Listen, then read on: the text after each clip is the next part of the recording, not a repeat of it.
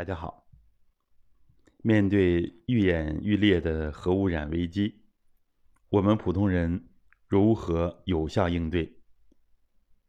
我给大家分享一点，我们最容易忽略的，就是我们人自身，我们的免疫力，我们的自我修复能力。根据历史的经验和科学研究表明，面对同等恶劣的条件下，包括核辐射等量的情况下，个体差异会比较显著。那么免疫力强的人，对他的影响就相对的较小；那么身体弱的人，对他的影响就会比较巨大。所以，除了其他外在的，包括我们有关部门的努力。包括我们民众防辐射意识的提升，各个方面科学的应对。除此之外，我想我们还要多一层保障，就是要提升自己的生命力。按照传统文化来讲呢，就是要强化形、气、神三位一体这个整体，让我们精神安定，意志力提升。让我们的元气充足，让我们的形体气血流通，啊，包括形体的柔韧度，包括我们血液循环、淋巴循环，啊，包括微循环各个方面的指标都要让它提升。这正是我们传统修身系列方法所能帮助大家的。仅仅就从微循环这个角度来说，咱们的很多方法，经过科学的研究，都是能够改善微循环的。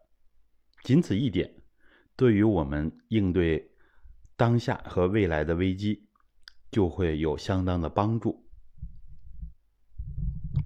其实有了啊这个立体的这么一套方案，我们就不会那么恐慌。我们也会努力的提升自己。那么具体的，就有我们传统修身的运动处方，如何来提升免疫力？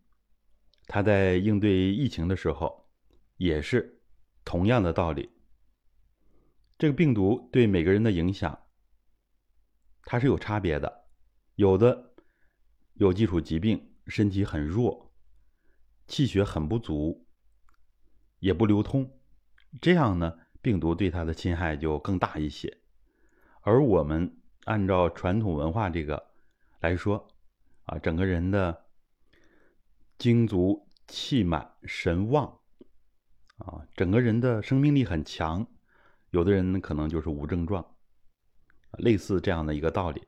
有的人呢，二阳三阳之后，他自己呢影响也是很小的。啊，这里边就是这个个体差异，就是我们讲的生命力的差别。那么，按照中医讲，正气存内，邪不可干。所以，我们关注的是您和我们自身正气充足的水平。这个正气充足，实际上是没有止境的，因为我们每天还在大量的消耗。所以长此以往，我们的生命力就在走下坡路。所以咱们传统修身，整个的运动处方，就是要帮助大家，让每个人都能在原有的基础之上，正气越来越充足。那么正气每充足一分，我们抵御外邪，包括抵御核辐射的这个能力，也就。提升那么一点点，那么我们经年累月的这样努力，其实也在提升我们自己。所以大家一定要减少恐慌，科学应对。除了这些外在的方法，我们要用优秀的传统文化里边的内求法，我们的古圣先贤给我们的智慧。总结一句话：正气存内。邪不可干。现在做努力，就不会对未来有太多的恐慌。谢谢大家，我是传统修身的道心老师，欢迎大家关注我们，点赞转发，好，各位再见。